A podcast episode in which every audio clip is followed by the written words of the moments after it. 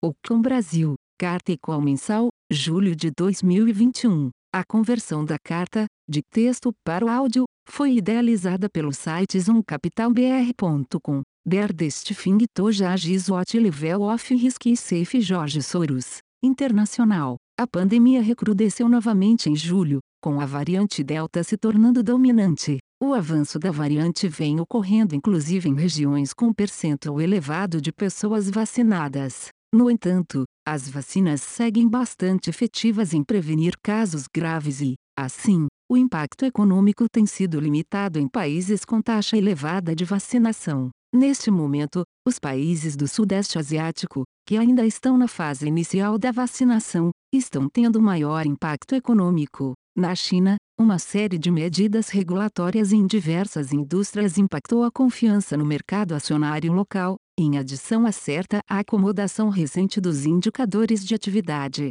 No EUA, a economia segue avançando em bom ritmo e a inflação pressionada por itens relacionados à abertura econômica. Porém, há evidências de surgimento de pressões de preço de natureza mais duradoura, como no custo de habitação ou na própria elevação dos salários. Desta forma, apesar da variante Delta, entendemos que a política monetária segue na direção de redução dos estímulos em um futuro próximo. Brasil. O governo indicou o senador Ciro Nogueira para a Casa Civil, movimento que pode melhorar a articulação política do executivo, com impacto em algumas reformas, mas, ainda assim, a percepção sobre o risco fiscal voltou a se elevar ao longo do mês a proximidade da divulgação do novo programa social do governo, a redução na estimativa do espaço disponível no teto de gastos e a notícia de forte aumento da despesa com precatórios elevam as incertezas sobre o orçamento do próximo ano. Ao mesmo tempo, a percepção sobre a inflação continuou deteriorando,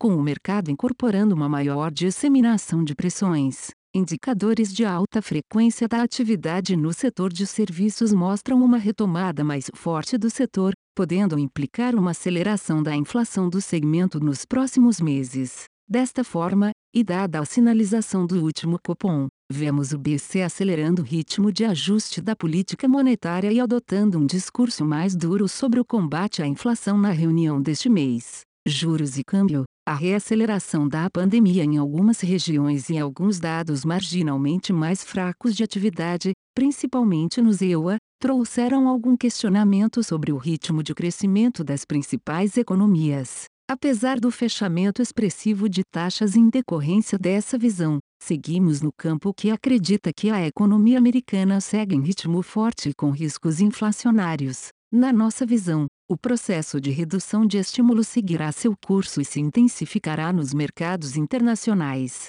Seguimos com o portfólio internacional tomado em juros, principalmente em países emergentes onde enxergamos boas assimetrias. No Brasil, o quadro inflacionário segue bastante conturbado e acreditamos que o Banco Central seguirá endurecendo sua postura. Dito isso, reduzimos, mas ainda mantemos, as posições tomadas em juros nominais e compradas em inflação implícita. Na parte de moedas, o real acabou revertendo a expressiva valorização do mês de junho, depreciando em linha com a maior parte das moedas emergentes. O Banco Central voltou a intervir de maneira pontual no mercado, vendendo swaps na tentativa de reduzir a intensidade do movimento. Continuamos operando de maneira tática e, portanto, sem posições expressivas tanto no portfólio doméstico como no internacional. Bolsa. O Ibovespa caiu 3,9% no mês, acumulando alta de 2,3% no ano. Os mercados globais mantiveram desempenho positivo, com o SP subindo 2,3%, seu sexto mês consecutivo de alta em consequência dos bons resultados das empresas e política monetária favorável. Na contramão, a Bolsa Brasileira sofreu com as revisões altistas das expectativas da Selic e notícias ambíguas vindas de Brasília. Continuamos os movimentos descritos na nossa última carta, com redução de exposição local, destaque para os setores elétricos e consumo, e aumento das posições externas, com maior foco em segmentos de maior crescimento. Destaque negativo no mês para nossas posições domésticas, compensado parcialmente pelo bom desempenho da carteira no exterior. Continuamos acreditando que o mercado externo oferece uma relação de retorno ajustado ao risco superior, dado juros inferiores. Assim, temos mantido mais de 50% de nossas posições de bolsa fora do Brasil. Enxergamos aqui excelentes opções de investimento, mas mantemos níveis de proteção maiores, ou seja, estamos otimistas em gerar alfa. Fim da carta, segue agora o call mensal. Boa tarde a todos. Mais uma vez, obrigado pela participação de vocês no nosso call mensal. É, hoje a gente vai contar com a presença do Paulo, né? vai começar falando de economia, ele é o nosso economista-chefe. Depois o Fernando Chibante e o Pedro Dre vão falar das posições macro e de cenário macro mais à frente. É, depois o Duda fala da nossa posição de renda variável e a gente vai abrir aí para o Q&A, então ao longo do qual a gente vai tentar responder ou por escrito ou ao vivo a todas as perguntas, tá? Uh, Paulo, por favor, pode começar. Boa tarde a todos. É, eu queria começar o call, é, como normalmente a gente faz, falando da, da pandemia, e nesse, nessa janela, desde o nosso último call, Uh, a gente teve aí o, a consolidação da, da variante Delta como, como a, a variante dominante da, da pandemia. Isso tem um lado é, ruim, vamos falar assim, porque ela é uma, uma variante muito transmissível, mas a boa notícia aqui é que uh, as vacinas estão sendo bastante eficientes na direção de conseguir conter os casos mais graves de, de, de os sintomas mais graves. Então, uh, apesar de ser muito transmissível, o que a gente está vendo é que o impacto econômico que quando a gente pensa em mercados, é, o, é, é muito importante, ele está sendo relativamente modesto em relação às outras ondas que a gente, que a gente teve.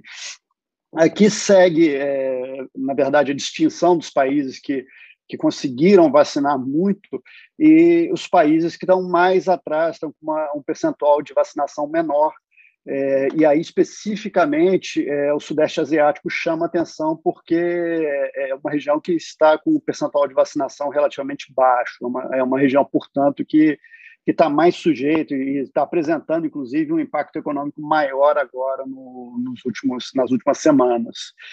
É, aproveitando até falando de Ásia, também um outro evento relevante foi justamente a China, que também fez algumas medidas é, regulatórias é, na, na, economia, isso também teve é, um impacto econômico negativo ali na, na, na economia.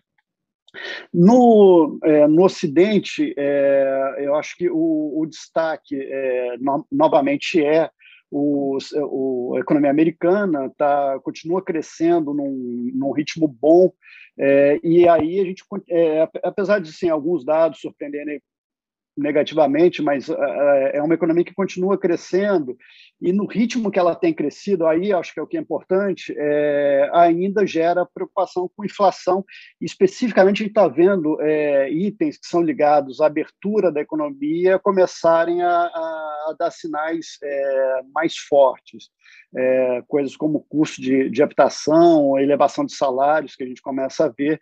Então, são, são sinais é, que apesar de toda essa incerteza que existe sobre uma sobre o efeito futuro da pandemia, evolução futura dela, é, vai sinalizando na direção de, de redução de estímulos é, econômicos e aí especificamente monetários é, no, é, se aproximando.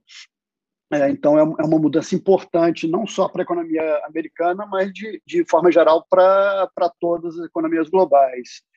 É, da parte do Brasil, a gente teve ali o, o destaque como as, os ruídos políticos. A gente até teve uma evolução muito positiva, que foi a indicação do senador Ciro Nogueira para a Casa Civil.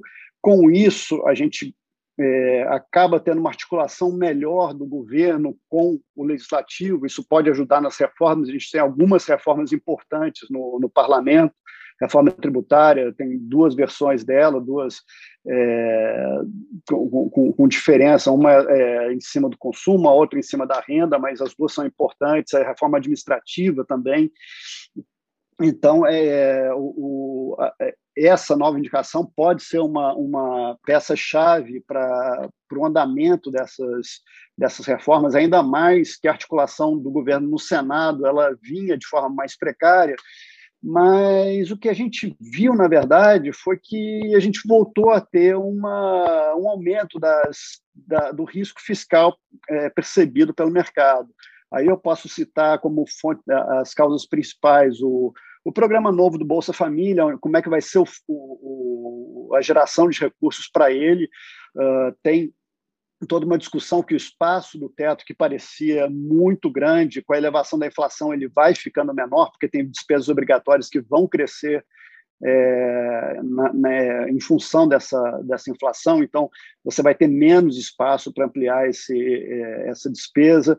Uh, além disso, tem uh, agora, recentemente, a gente teve essa discussão do, dos precatórios, que é uma coisa incerta, é, qual vai ser a elevação, mas alguma elevação do pagamento de precatórios a gente vai ter. Isso, como são sentenças judiciais já finalizadas, é, não tem muito como evitar é, esse pagamento. Na verdade, você pode até uh, distribuir ele no tempo, mas é um desembolso que vai precisar ser feito. Então, é, tudo vai indicando que a discussão de orçamento desse ano, que houve um certo otimismo numa certa é, do, do, mercado numa certa etapa, parece que realmente a discussão de orçamento vai ser complicada de novo ao longo ali, principalmente mais para o final do ano. É, é, na parte econômica, a gente também é, teve aqui dentro, de um lado, a atividade vindo bem, e aqui eu quero comentar especificamente da parte de serviços, que, que com o, o arrefecimento da segunda onda aqui dentro também a gente viu tendo uma retomada é, bastante clara, é, principalmente nos segmentos mais afetados pelo isolamento social, a parte de hotelaria, a parte de, de lazer, restaurante, isso tem, tem tido uma, uma recuperação é, clara. E, em cima disso, a gente teve, de novo, uma, um, um questionamento em cima da inflação, Uh, e agora, é, uma, uma, parte maior do mercado já era a nossa visão que essa parte estava é, dando sinais preocupantes, mas eu acho que agora se torna uma, uma, é, uma questão mais, uh, mais comum de, de, de, ser lida, que é a partir do serviço também está uh, gerando algumas bandeiras amarelas aí para o cenário prospectivo de inflação. É, a importância disso é porque o, o, Banco Central comentou na última ata que justamente ele ia fazer 75 é, bases, é, discutiu 100 bases na reunião anterior, mas queria esperar um pouquinho para ver justamente a evolução da, da, das expectativas de um lado e do outro lado a evolução dessa parte mais inercial da inflação. Uh, essa parte mais inercial ela andou, é, tanto na inflação quanto uh, nos indicadores de atividade, que parecem é, também sancionar uma inflação um pouco mais alta no futuro próximo, e junto com isso, as expectativas também é, estão um pouco mais altas, é um pouco mais, mas andou na direção é, é, que ele não queria, até porque as expectativas já estão acima da meta no ano que vem também, que é o, principal foco de, de atuação dele.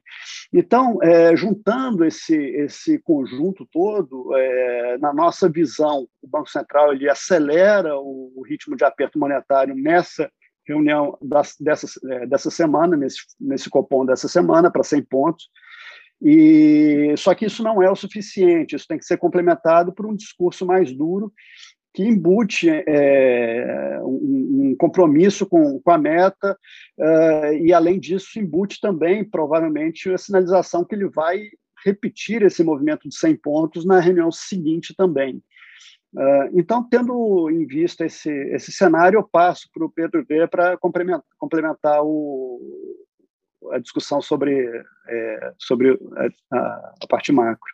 Ah, boa tarde a todos. É, dando sequência aqui é, passando agora para a parte de mercados, falando mais especificamente é, dos mercados de juros e como é que a gente tem se posicionado, ajustado nosso portfólio à luz desse cenário que o Paulo já desenhou.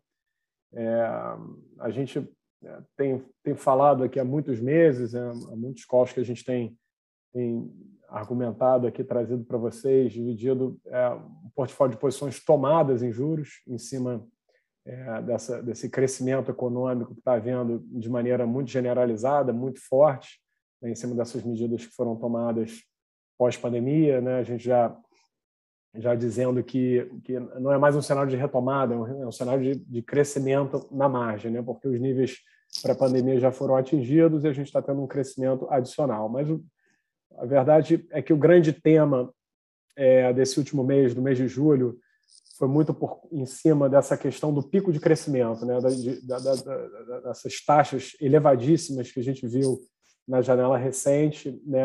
vão ficando para trás, vão ficando no retrovisor, o crescimento daqui para frente é um pouco menor, apesar de ainda ser um cenário otimista. Né? Então, é, isso, isso, essa discussão de pico de crescimento tem gerado um impacto muito forte no mercado, e quando se somou essa questão da, da variante Delta se espalhando, trouxe ainda é, mais convicção para o mercado né, de que a gente teria uma desaceleração para frente na, na, no crescimento mundial.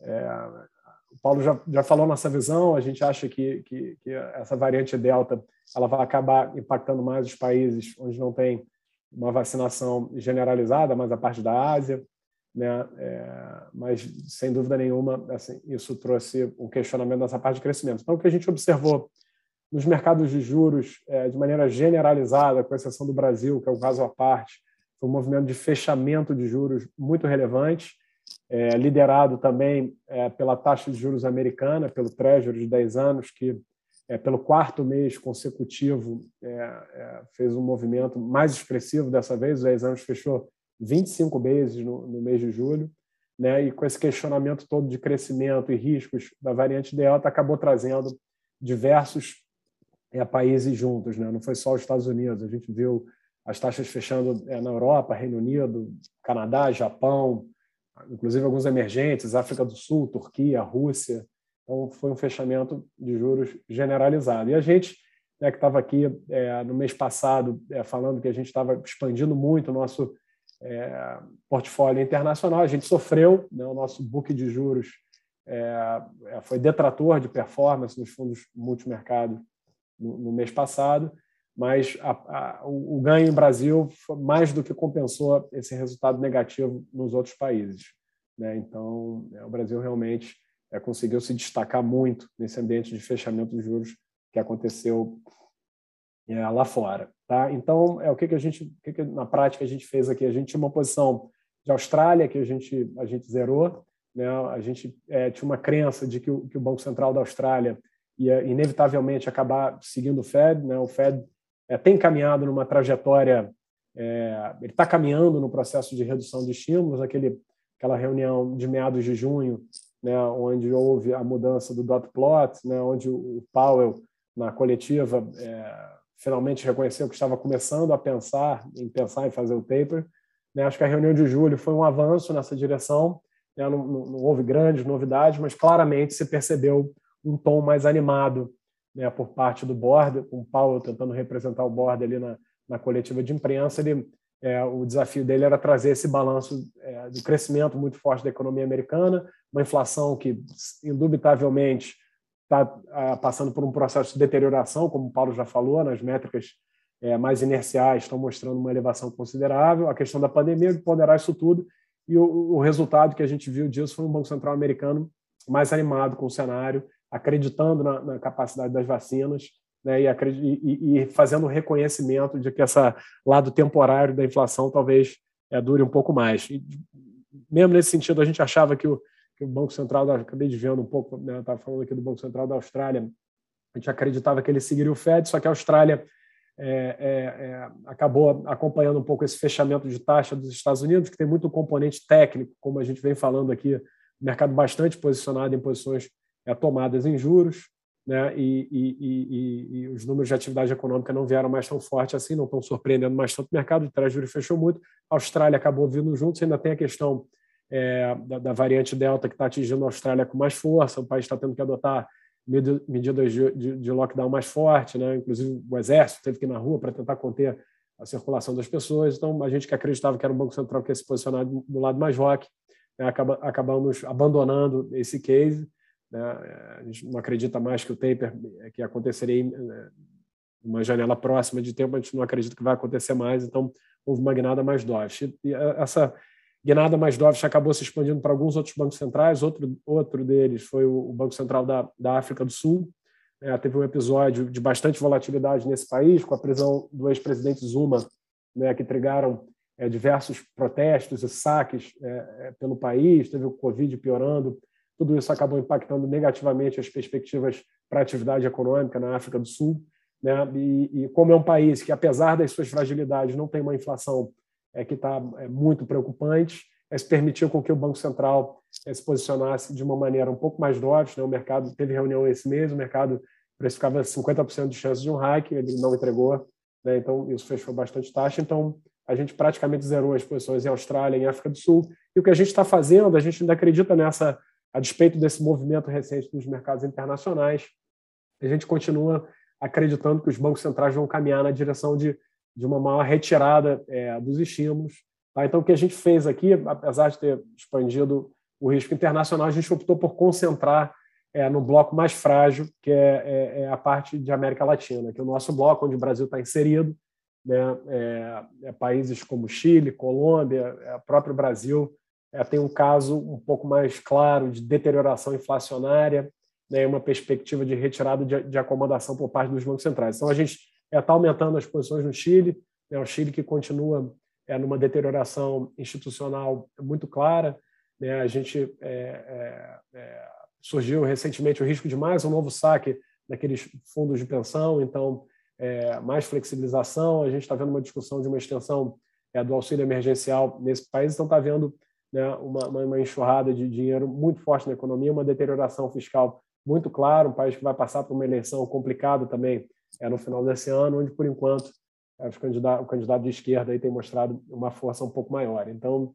a gente tem preocupações, a inflação está acelerando, né? A gente acha que o Chile apresenta boas oportunidades, assim como a Colômbia, né? também foi um Banco Central é, que teve reunião é, na semana passada, o Banco Central da República, o Banco Central da, da, da Colômbia, é, o Banrep, é, teve um outro um pouco mais rock, apesar é, é, é, de não ter entregado uma alta, já, já observou dois membros do board voltando, voltando por um hike, uma sinalização de que esse cenário de muita acomodação está saindo do radar, né, com a inflação subindo, né, e projeção de crescimento mais forte, né, a gente acredita que esse Banco Central vai, em algum momento, partir para uma redução de, de estímulos. Então, é, o, o, contexto é mais o mesmo, mas é, como a gente sofreu nessa parte internacional, a gente optou por, por é, concentrar nos países onde tem uma clareza maior desse cenário de deterioração inflacionária e perspectiva de alta de juros.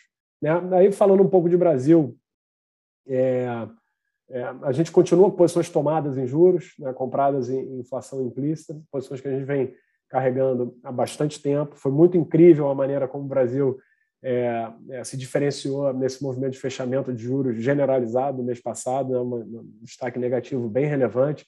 A curva local aqui abriu é, entre 50 e 70 vezes, a parte mais curta abriu 70 vezes, mais longos 50 vezes, então um movimento é, muito expressivo né, mostrando que o Brasil realmente está numa posição muito desafiadora. É, chama muito atenção. A gente, né, a gente, além de Brasil, a gente tem posição em outros seis países. Esses outros, a gente perdeu dinheiro nesses seis países, mas o Brasil, a posição de Brasil mais do que compensou esse resultado negativo.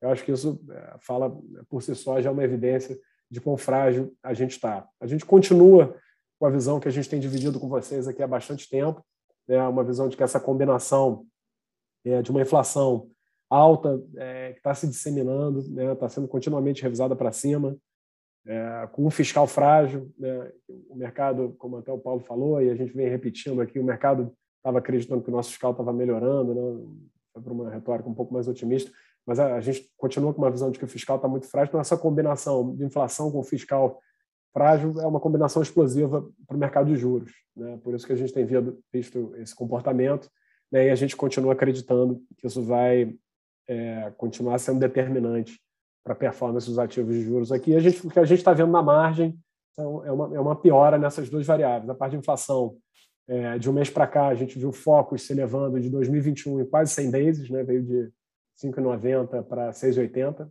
né? quase 100 bases agora na, reunião do Copom essa semana, um input muito importante, apesar do IPCA de 2022 ter ficado relativamente comportado.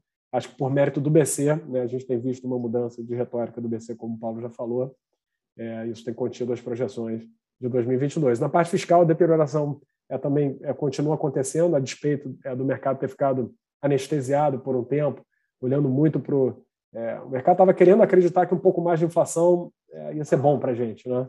Foi isso que aconteceu. E a gente é, vinha criticando aqui. Né, a, a, a, elevação da inflação acabou favorecendo nossas, nossas variáveis fiscais. A gente sempre foi muito cético com relação a isso, mas o mercado realmente estava com uma visão um pouco mais otimista. E a gente queria reforçar aqui essa visão negativa. Acho que os desafios são enormes, esses acontecimentos recentes é, são evidências de que, que, realmente o nosso problema é muito grande. Né? Não tinha como estar no radar das pessoas essa questão dos precatórios, eu, eu, usando a palavra do ministro, é um meteoro que cai, né? completamente imprevisível, mas é o tipo de coisa que a gente está suscetível, dado a fragilidade que a gente tem. Então, esse tipo de episódio relembra a gente, relembra o mercado é, de, que, de que o desafio é enorme. Eu acho que o Copom, essa semana, é uma situação é, a gente usa o adjetivo difícil, mas a verdade é que a clareza é muito grande, mas é, a, decisão de subir o juro de maneira mais forte é sempre mais difícil é, é, de você tomar. Mas na nossa visão, o mercado ficou muito na dúvida, porque o Banco Central tinha condicionado que a aceleração de pace era, era condicional a uma deterioração das expectativas para 2022, o que aconteceu de maneira muito branda. Então, talvez isso não fosse é, suficiente para ele acelerar o, o pace. Só que a dúvida que, que o que a gente acredita é que as expectativas para 2022 não pioraram porque o Banco Central assumiu uma postura mais dura. Então, cabe ao Banco Central é, é entregar essa elevação mais forte de juros, né, de 100 vezes, é, é, para manter essa conquista que foi atingida, que ainda não é suficiente para levar a inflação para a meta, mas ao menos conseguiu conter uma deterioração, né, um carrego da inflação de 2021 para 2022. E o que a gente fez aqui em termos de portfólio a gente que estava com posições tomadas, aumentamos bem essas posições é, na virada do semestre, de junho para julho. Pegamos bem esse movimento de abertura de juros agora no mês de julho. A gente, é, quando a parte curta da curva, na verdade, na sexta-feira passada, é, chegou a precificar três altas de 100 bases, mais uma de 75, né? A Selic terminal para 2021 foi para 8, vindo de 7% de um mês atrás, e a 2022 veio para 9, vindo de 8% há um mês atrás. Ele achou, achou para essa parte curta já era uma precificação um pouco mais simétrica, a gente optou por, por zerar essa posição tomada na parte curta, ainda estamos mantendo uma posição é, tomada na parte longa da curva, a gente acredita é que tem pouco prêmio, né? A, a, a, quando você considera que a Selic pode ir para dois dígitos, é, é, e você vê essa parte média da curva, ou a parte um pouco mais longa, tradando perto de 9%, na nossa opinião, o prêmio é muito baixo, né? e levando em consideração que a gente está aqui como a gente tem repetido, é, o regime de teto de gastos, apesar de formalmente estar sendo respeitado, ele está sendo ameaçado continuamente. Né? Esses episódios recentes reforçam um pouco essa visão, mas a gente continua com aquela visão de que a âncora fiscal que estava permitindo uma política monetária mais frouxa está frágil, está né? Tá se perdendo, né? e ela está cada vez mais ameaçada conforme a gente vai se aproximando é, das eleições no ano que vem, né? onde os objetivos do governo é, estão muito claros, né? Eu acho que essa discussão do espaço do teto, que o Paulo falou, né? o mercado era muito animado. Ano que vem né, tem um espaço grande para o governo fazer ah, as medidas, é, tomar é, decisões para ajudar o governo na, nas eleições do ano que vem, mas esse espaço está sendo comido lentamente pela inflação terminal desse ano. Né? Né os desafios estão muito claros e agora né, já está ameaçado o resto com essa questão dos precatórios, então até mesmo esse reajuste do Bolsa Família está tá a perigo para o ano que vem. Então, o desafio é enorme. É, a inflação está com uma cara muito feia. A gente fez pouco para combater. Né? A gente está com a inflação, esse mês a inflação vai rodar, acumulada em 12 meses, vai rodar acima de 9%. E a Selic ainda está em 4,25%. Né? E era incrível como o mercado acreditava que isso já era suficiente para a gente ver a inflação desacelerando daqui para frente e voltar para a meta em 2022. A gente continua acreditando que sem a ajuda do fiscal vai pesar muito no monetário, né? um esforço muito grande vai ter que ser feito pelo Banco Central para trazer a inflação para a meta, se ele realmente quiser, em 2022. Então, acho que isso é, confere ainda uma assimetria muito grande é, para essa posição tomada em juros. É né? um tema que a gente tem, tem repetido aqui, acho que pode ser muito fértil para esse segundo semestre de, de 2021. Tá? Então, acho que é isso. Eu vou passar para o Tibante para falar da parte de moedas. Boa tarde a todos. É, bom, falando aí do mês de, de julho, acabou sendo um mês, é, é, em geral, aí pior para moedas emergentes. Acho que teve é, raríssimas exceções aí.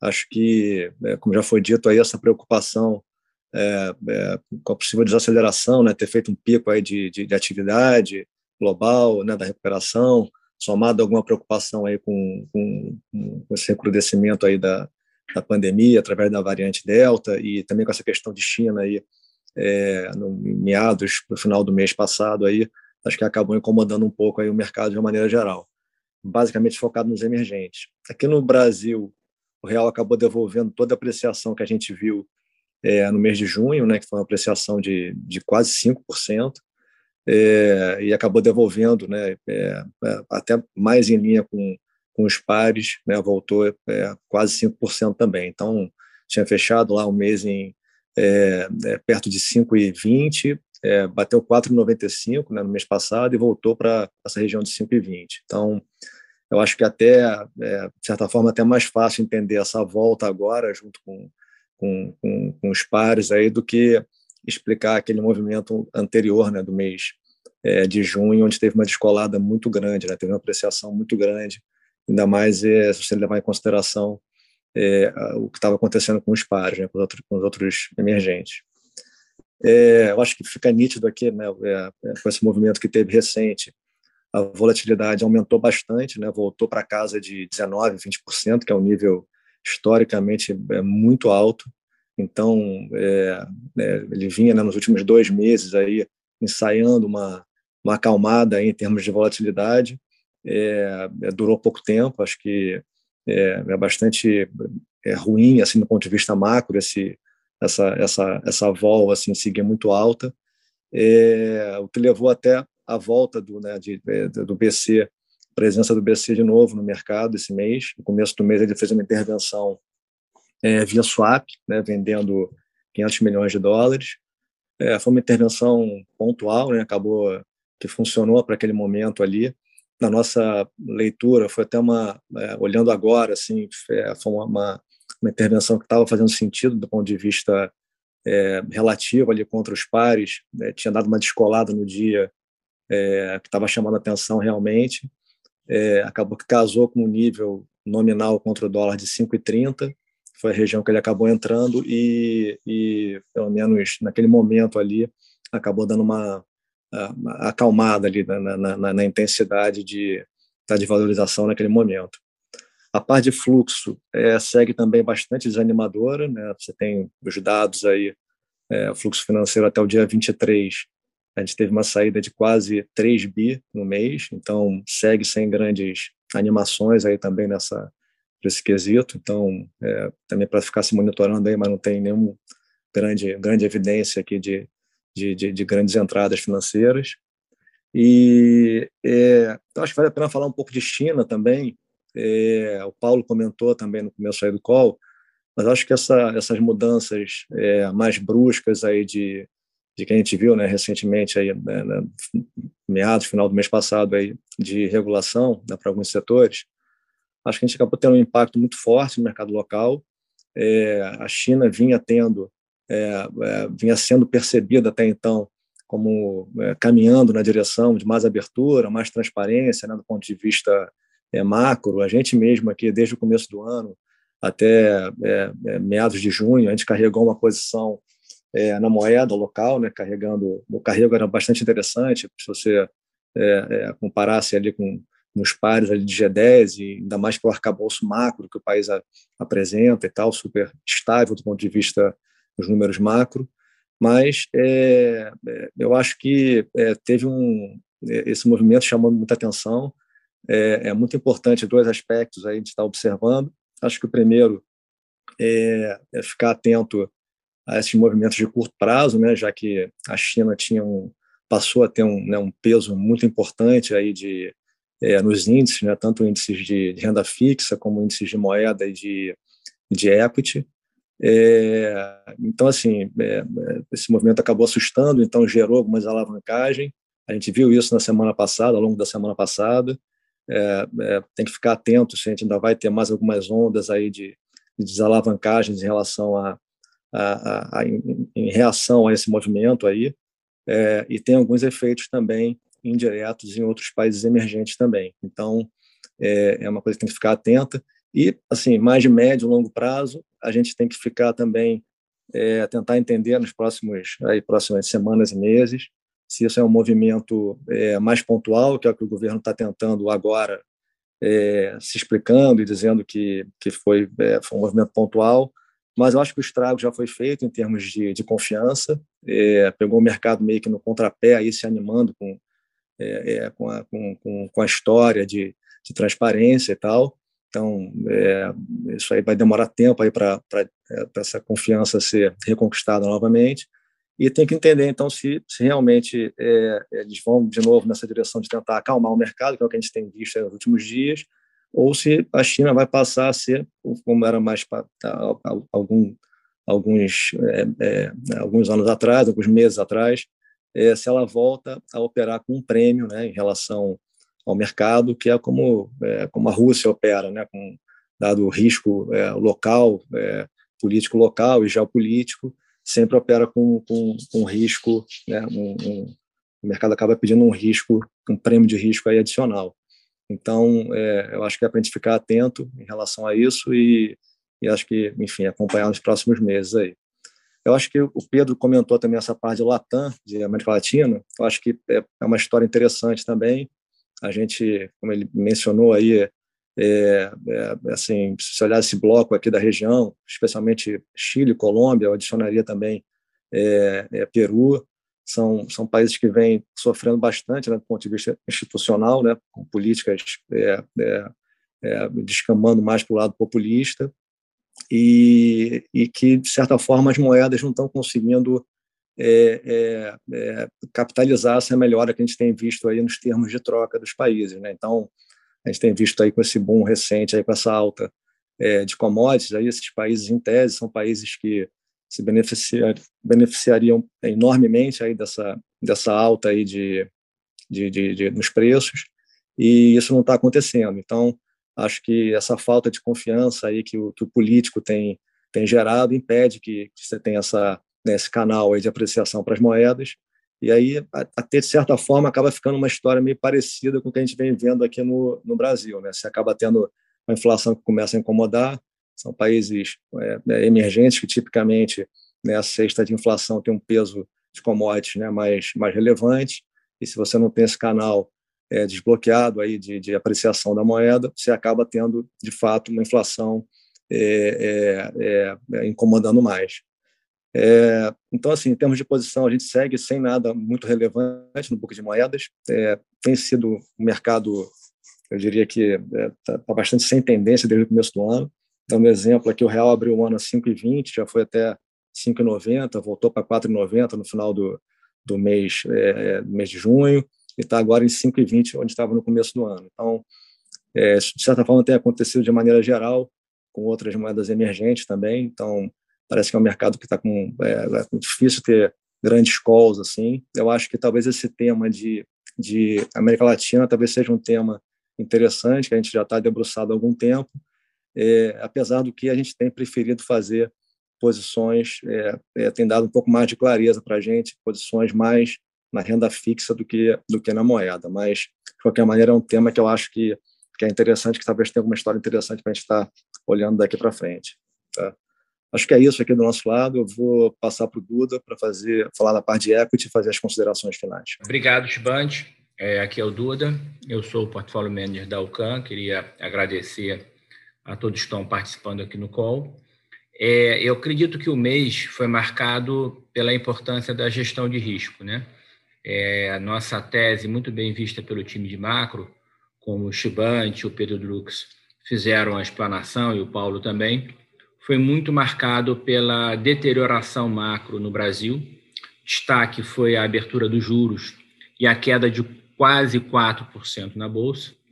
E aí a boa notícia que eu tenho para dar para os clientes é que a gente conseguiu ter preservação de capital, todos os fundos rodaram positivos no mês, até foram exceções, não, a gente também fica feliz quando a gente consegue é, ser não correlacionados, ter esse ativo extra para os clientes. É, e do ponto de vista de bolsa, aonde a gente carrega mais posição, porque o CAN é focado principalmente em alfa, e se você quiser gerar alfa, você tem que procurar realmente posições de bolsa, onde tem mais ativos, o que é referência lá fora. É, e tão, mesmo estando investido, a gente conseguiu é, ter essa performance positiva. Mesmo os fundos de ações, a gente conseguiu um alfa bastante relevante. Por exemplo, o long bias caiu próximo de 1% contra 4% da bolsa. Então, a gente fica feliz, a gente acredita que a gente está entendendo os movimentos do mercado. E também a boa notícia para os nossos clientes é que a gente conseguiu expandir o risco em bolsa mesmo nesse cenário adverso. Ou seja, a gente está vendo oportunidades, oportunidades com os hedges corretos, às vezes até ter a complementariedade de outros mercados, como o próprio juros. Então, é, eu acho que a gente está compreendendo o mercado e vendo oportunidades. E essa volatilidade maior também gera oportunidades também. Então, a gente fica também animado, otimista para gerar é, valor à frente. É, outra tese que também foi muito rica para a gente foi que, dado o que a gente vislumbrava dessa deterioração macro, os mercados externos é, deveriam gerar um valor maior é, do que o Brasil, uma relação, principalmente retorno-risco, maior do que o Brasil. Então, não só é, do ponto de vista do mercado em geral, o S&P Nasdaq tiveram performance positiva, então geraram também ganhos positivos das nossas posições de micro que acompanharam lá fora, mas a nossa percepção também, que foi muito comentada pelo time macro, de que os mercados desenvolvidos, particularmente Estados Unidos, onde tem ficado o nosso foco em equities, poderia ter uma performance maior do que mercados emergentes, particularmente é, a América Latina mais frágil. Isso também foi favorável. E aqui para a Bolsa, um tema que gerou bastante valor para a gente, é, é, quando você olha principalmente ano passado, e que a gente continua com acompanhamento, perseguindo, mas a gente fez corretamente a leitura, que foi sair completamente de tecnologia na China, onde o nível de governança é, piorou muito, muita intervenção, muita mudança de, é, de regulação. Então, é, o CAN também é se restringir ao simples e essencial e quando você e, e, se concentrar nos fatores que você consegue gerenciar. Então, quando tem fatores é, externos ao, ao, ao, que você consegue gerenciar, você efetivamente não deve ficar. Então, a gente teve essa leitura. É, isso acredito que piorou ainda mais é, o cenário para mercados emergentes. A China é um país relevante dentro do universo de emergentes. E isso também eu acredito que melhorou ainda mais a atratividade de empresas de tecnologia nos Estados Unidos que é, é, receberam fluxo de saída de emergentes. Então, o Chibante, inclusive, comentou dessa parte de fluxo, a gente também é, percebeu isso. Tá? Então, a boa notícia é que lá fora a gente tem conseguido expandir o risco, e aí foi principalmente em tecnologia. É, a gente fez algumas modificações na carteira. A gente lá fora reduziu as posições em empresas de e-commerce, e aí foi bem particular no micro das empresas que a gente perseguia lá, porque a gente, a gente percebeu um crescimento um pouco menor. Então, foi bem pontual. A gente continua muito bem impressionado, no geral, nas empresas de tecnologia, com o crescimento. E a nossa filosofia da UCAN também é muito focada em qualidade. Então, a gente também está, nossa tese tem se confirmado que as empresas líderes e consolidadoras iriam conseguir, mesmo é, depois de um ciclo de crescimento muito forte de tecnologia que foi ano passado, continuar a crescer acima da média do mercado é, esse ano, mesmo sob uma base muito forte. E isso está se confirmando. Então, a gente também é, tem conseguido manter essas posições. Tá? A gente, particularmente, é, continua focado em plataformas financeiras lá fora, dentro dessa tese de financial deepening, é, e isso também continua performando muito bem. Então, em tecnologia, a gente continua expandindo. E a boa notícia é que, mesmo em cíclicos lá fora, a gente também tem visto algumas oportunidades para expandir o risco. A gente fez uma alteração que a gente reduziu as posições em commodities, particularmente a gente saiu da posição do petróleo, por exemplo, em empresas de cobre que a gente persegue há muito tempo, a gente vê outras opções de retorno risco melhor e também saímos. E eu explico o que está acontecendo. Né? É, foi confirmado um pouco aí é, a variante Delta, um pouco no terceiro ciclo, que não é tão forte, acho que não vai ser impeditivo é, de uma recuperação econômica, mas vários números econômicos de Estados Unidos, de China, números síntese mostram um pouco mais desaceleração. Então, dado o movimento forte de commodities, a gente tem migrado um pouco dentro desse portfólio. E a gente continua, por exemplo, também é, gostando de saúde. Então, assim, particularmente, ainda também é, vendo oportunidades, concentrando o investimento nos Estados Unidos e com uma, várias é, é, é, oportunidades, tanto setoriais quanto no micro no externo.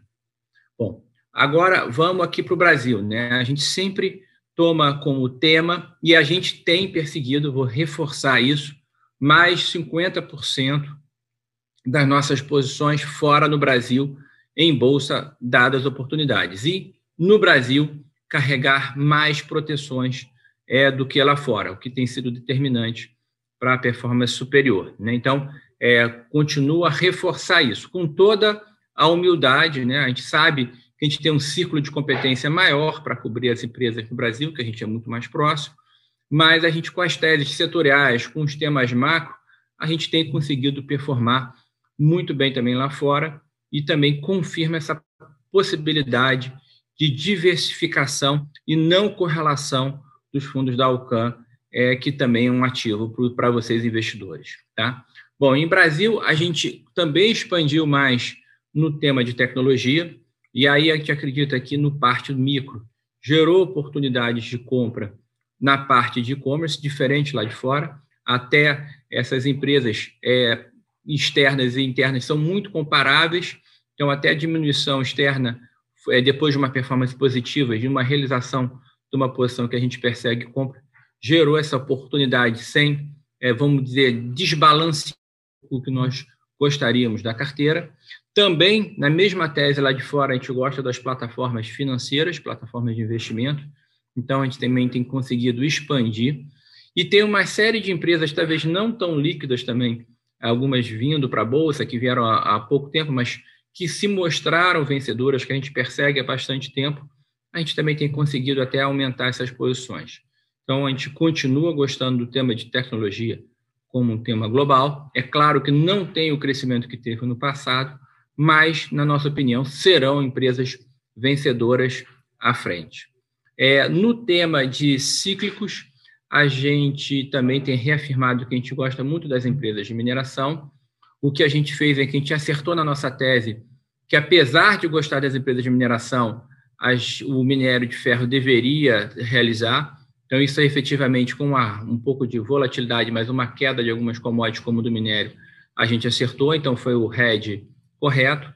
Mas algumas empresas de mineração, na nossa opinião, têm um tanto alfa que, com as proteções corretas, nós pretendemos continuar a perseguir essa posição. Então, ainda gostamos fortemente.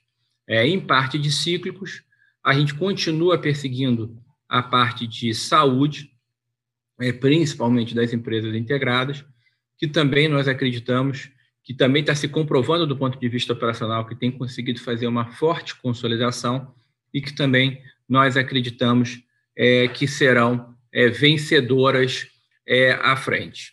Bom, para resumir, é, a gente tem carregado risco, apesar desse ambiente um pouco hostil para a Bolsa com essa alta de juros é, no Brasil, mas a gente acha que esse não é um tema global. É, a gente tem, eu acho que dentro de OCAN se restringir o simples e essencial, eu acho que ter elegido os Estados Unidos como país síntese foi correto, tem mostrado uma performance melhor, não só que China, que teve problemas micro, mas que Europa e Japão oportunidades de empresas líderes têm se confirmado bastante forte. É, e no Brasil, que nós temos um, um ciclo de competência grande, a gente sempre carrega um portfólio. A arte aqui vai ser é, saber os níveis de proteção corretos, porque, como de novamente a gente tem acertado, a gente está num processo de deterioração macro, principalmente dado o custo oportunidade de aumento de juros. Bom, dito isso, mais uma vez, obrigado pela confiança de todos. Eu vou passar a palavra para a Isabel para saber se tem alguma pergunta, alguma consideração. Oi, Duda, temos algumas perguntas aqui com relação a juros. Então, eu gostaria de chamar também o Pedro, por favor, Pedro. É, vou perguntar aqui, tá? Pergunta do Tiago Pessotti. É, sobre juros, a gente vai seguir aumentando a posição caso os juros US continue fechando no curto prazo? E perguntou também se a gente carrega algum hedge para mais fechamento. Não, ótimo, Tiago, obrigado. É, foi até bom ele ter perguntado isso, porque acho que eu acabei esquecendo de comentar como é que a gente administrou essa posição de treasury, que, de novo, a gente tem, tem advogado aqui há tanto tempo, né, e essa posição tem performado negativamente nos últimos quatro meses, né, que são quatro meses de fechamento de taxa, e a gente respeitando é, uma das é, regras mais simples de trading, né, que a gente repete muito aqui, é, é posições que estão dando errado, a gente, por definição, não aumenta. O que a gente tem feito é justamente ao contrário. Respeitando o movimento contrário à nossa opinião, a gente tem reduzido bastante o risco dela. Hoje, essa é uma posição mínima, tá? a posição tomada em treasury. A gente fez uma redução adicional agora no mês de julho. Essa posição está bem pouco relevante. Tá? É... E por se tratar de um ativo tão complexo quanto 10 anos, né, onde o mundo inteiro é, opera e tem visões, é, é para muita coisa. É, a gente, ainda mais em momentos de questionamento como está acontecendo agora, a gente não, não tem capacidade, não, pode ficar na frente né, de um movimento tão contrário ao que a gente acreditava. Então, é, e, e, e, outra, outra regra que a gente gosta de seguir aqui é a gente não faz um head de um mercado em outro mercado. Então, a gente não tem head nenhum para essa posição de treasury, o hedge que a gente tem é diminuir cada vez mais essa posição se ela continuar dando errado. Hoje ela está mínima, a gente é, quer ter um pouco de risco nisso ainda, caso o Fed é, é, mude sua retórica, né? a gente acabou de ver aqui durante o call é, a manifestação de um membro importante do board, já falando que o Fed pode é, fazer um taper mais rápido do que ele fez da última vez, então a gente acha que ainda existe a chance do mercado de taxa americano voltar a abrir com a nossa visão construtiva dos Estados Unidos, então por isso que a gente quer manter uma posição pequena que dê para aguentar essa volatilidade, esse movimento contra, tá? É, é, a gente ainda acredita no tema. Então, respondendo a sua pergunta, a gente reduziu as posições de treasury, assim como a gente reduziu outras posições que não performaram bem, como a Austrália e a África do Sul, que eu falei aqui, tá? É, é, e o hedge, de novo, é reduzir a posição que está dando errado. Tem uma outra pergunta aqui que surgiu, que talvez você já tenha respondido em parte, mas vê se você quer também acrescentar alguma coisa. É, muitos agentes do mercado sinalizam vértices subprecificados na curva de juros média e longa nos Estados Unidos, haja vista os dados econômicos e forecasts de crescimento e inflação. Qual a opinião de vocês acerca do tema e quais os principais triggers para um potencial movimento de alta de, de juros americanos? Não, perfeito, a gente concorda com essa visão. É, acho que é por isso que a gente está tomado em juros, né? A gente acha que o juros está baixo é, para a realidade, para o fundamento atual, porque que a gente tá, acredita que vai ser a, a, o crescimento econômico, porque a gente está vendo é, nos dados de inflação é muito forte. Só para exemplificar aqui a, a divulgação é, do, do, IPCA, né, que é o CPI de junho, né, que foi divulgado no mês de julho, é, o mercado esperava o núcleo da inflação né, de 0,4 e veio 0,9. Né, são números brasileiros de inflação. Então, é, é uma surpresa muito grande, mas nem isso tem sido capaz. Então, se me perguntar, a inflação é um trigger? Eu acho que não. O mercado está com está dando um benefício da dúvida muito grande né, para o Fed, para o discurso, é uma credibilidade muito grande o fato dele afirmar que, a, que, a, que, a, que essa alta da inflação é temporária. Isso vai ceder, de fato, vai ceder um pouco, né? a gente tem que ver o que, que vai sobrar da inflação uma vez que os choques é, ficarem para trás, né? mas o que a gente acredita é que já tem itens né, com alguma inércia, como a inflação do setor de housing, a parte de, de, de aluguéis, né, a parte de salários, isso tudo está vendo muito mais forte. Então, isso tem uma inércia grande. A gente acredita que esse cenário é, de inflação é, vai continuar muito forte. Você me pergunta qual trigger que eu acho, é, o, é, uma mudança de postura do Fed. Acho que o Fed tem sido, é, tem capitaneado muito o mercado de treasuries, né? e as intervenções que ele tem feito são muito potentes, o tamanho do balanço dele é, é muito grande. Né? Então, eu acho que uma vez que a gente observar uma convicção mais forte dos membros do, do board do Fed na direção de redução de estímulo, acho que isso vai ser um, um trigger relevante para a gente é, ver aberturas mais consistentes de juros no mercado dos Estados Unidos. Por fim, Pedro, se você puder dar uma ideia aí de, de risco em relação à, tomada de juros né, nos fundos, utilização de risco. Aí. Com a virada do semestre, a gente fez um aumento relevante de risco. Tá? A gente saiu de posições medianas para posições grandes. Tá? É, no book, a gente aumentou tanto o book internacional quanto o book doméstico de Brasil. É, é, e, e, por motivos diferentes a gente acabou cortando esse risco pela metade. Né? Então hoje a gente voltou para posições medianas. É, lá fora a gente é, reduziu ou zerou posições que estavam indo contra, como Treasury, a Austrália e a África do Sul. Tá? E aqui, então a gente zerou essas posições. E aqui no Brasil a gente realizou o lucro por conta da precificação na parte curta. Então a gente zerou a alocação tomada na parte curta da curva estamos mantendo uma posição na barriga e na parte mais longa da curva em níveis medianos. Né? A gente já não está mais naquelas posições muito grandes por conta do movimento que aconteceu. Então, a gente está em posições, é, vamos dizer assim, é, meio tanque. Tá ótimo. Bom, a gente não tem mais perguntas, então acho que eu posso passar a palavra para o Duda para a gente encerrar o call. Obrigado, Isabel. É, novamente queria agradecer a confiança. É, eu acho que esse cenário de deterioração macro sempre traz desafios, mas eu queria lembrar que a Alcan está muito focado nessa parte de gestão de risco também. É, os nossos fundos foram mais premiados nos momentos é, de deterioração macro. Nós que somos investidores, nós que procuramos posições de médio e longo prazo, perseguimos convergência ao fundamento, é, mas sabemos também fazer proteção. Estamos sempre atentos a ter um retorno ajustado ao risco mais favorável. A gente fica muito feliz de a gente ter sido premiado nos últimos um ano, três anos, com vários prêmios de todos os nossos fundos nessa parte de retorno ajustado ao risco. Eu acredito, foi muito falado aqui, da nossa é, capacidade de diversificação para o cenário externo. É, tanto o Chibante quanto o Pedro falaram várias vezes nossas posições externas bem diversificadas em relação à América Latina, em relação aos outros países. Eu também referendei que a gente está mais com 50%, perseguindo mais 50% das posições lá fora. A gente tem feito um forte investimento de análise. E a gente também tem feito um forte investimento. A gente fez uma contratação de mais uma pessoa sênior para o time. Vamos fazer outras para o time quantitativo também.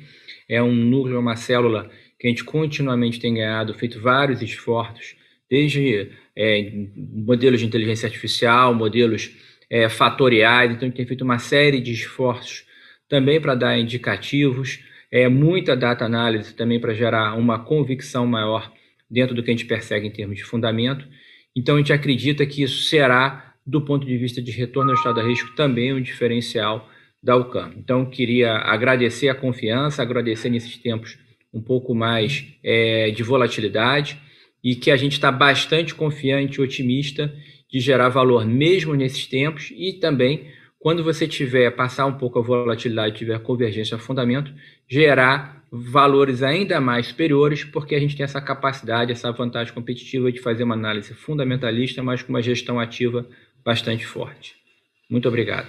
Fim do call. O Com Brasil. A conversão da carta, de texto para o áudio, foi idealizada pelo site zoomcapitalbr.com. Aviso legal. É recomendada a leitura cuidadosa do regulamento dos fundos pelo investidor antes de tomar a decisão de aplicar seus recursos. A rentabilidade passada não representa a garantia de rentabilidade futura. A rentabilidade, quando divulgada, não é líquida de impostos. Fundos de investimento não contam com garantia do administrador, do gestor, de qualquer mecanismo de seguro ou fundo garantidor de crédito, FGC. Para avaliação da performance de um fundo de investimento, é recomendável a análise de, no mínimo, 12 meses. A gestora não se responsabiliza por quaisquer decisões tomadas tendo como base os dados deste documento. As informações aqui contidas têm caráter meramente informativo e não constituem qualquer tipo de aconselhamento de investimentos ou oferta para aquisição de valores mobiliários.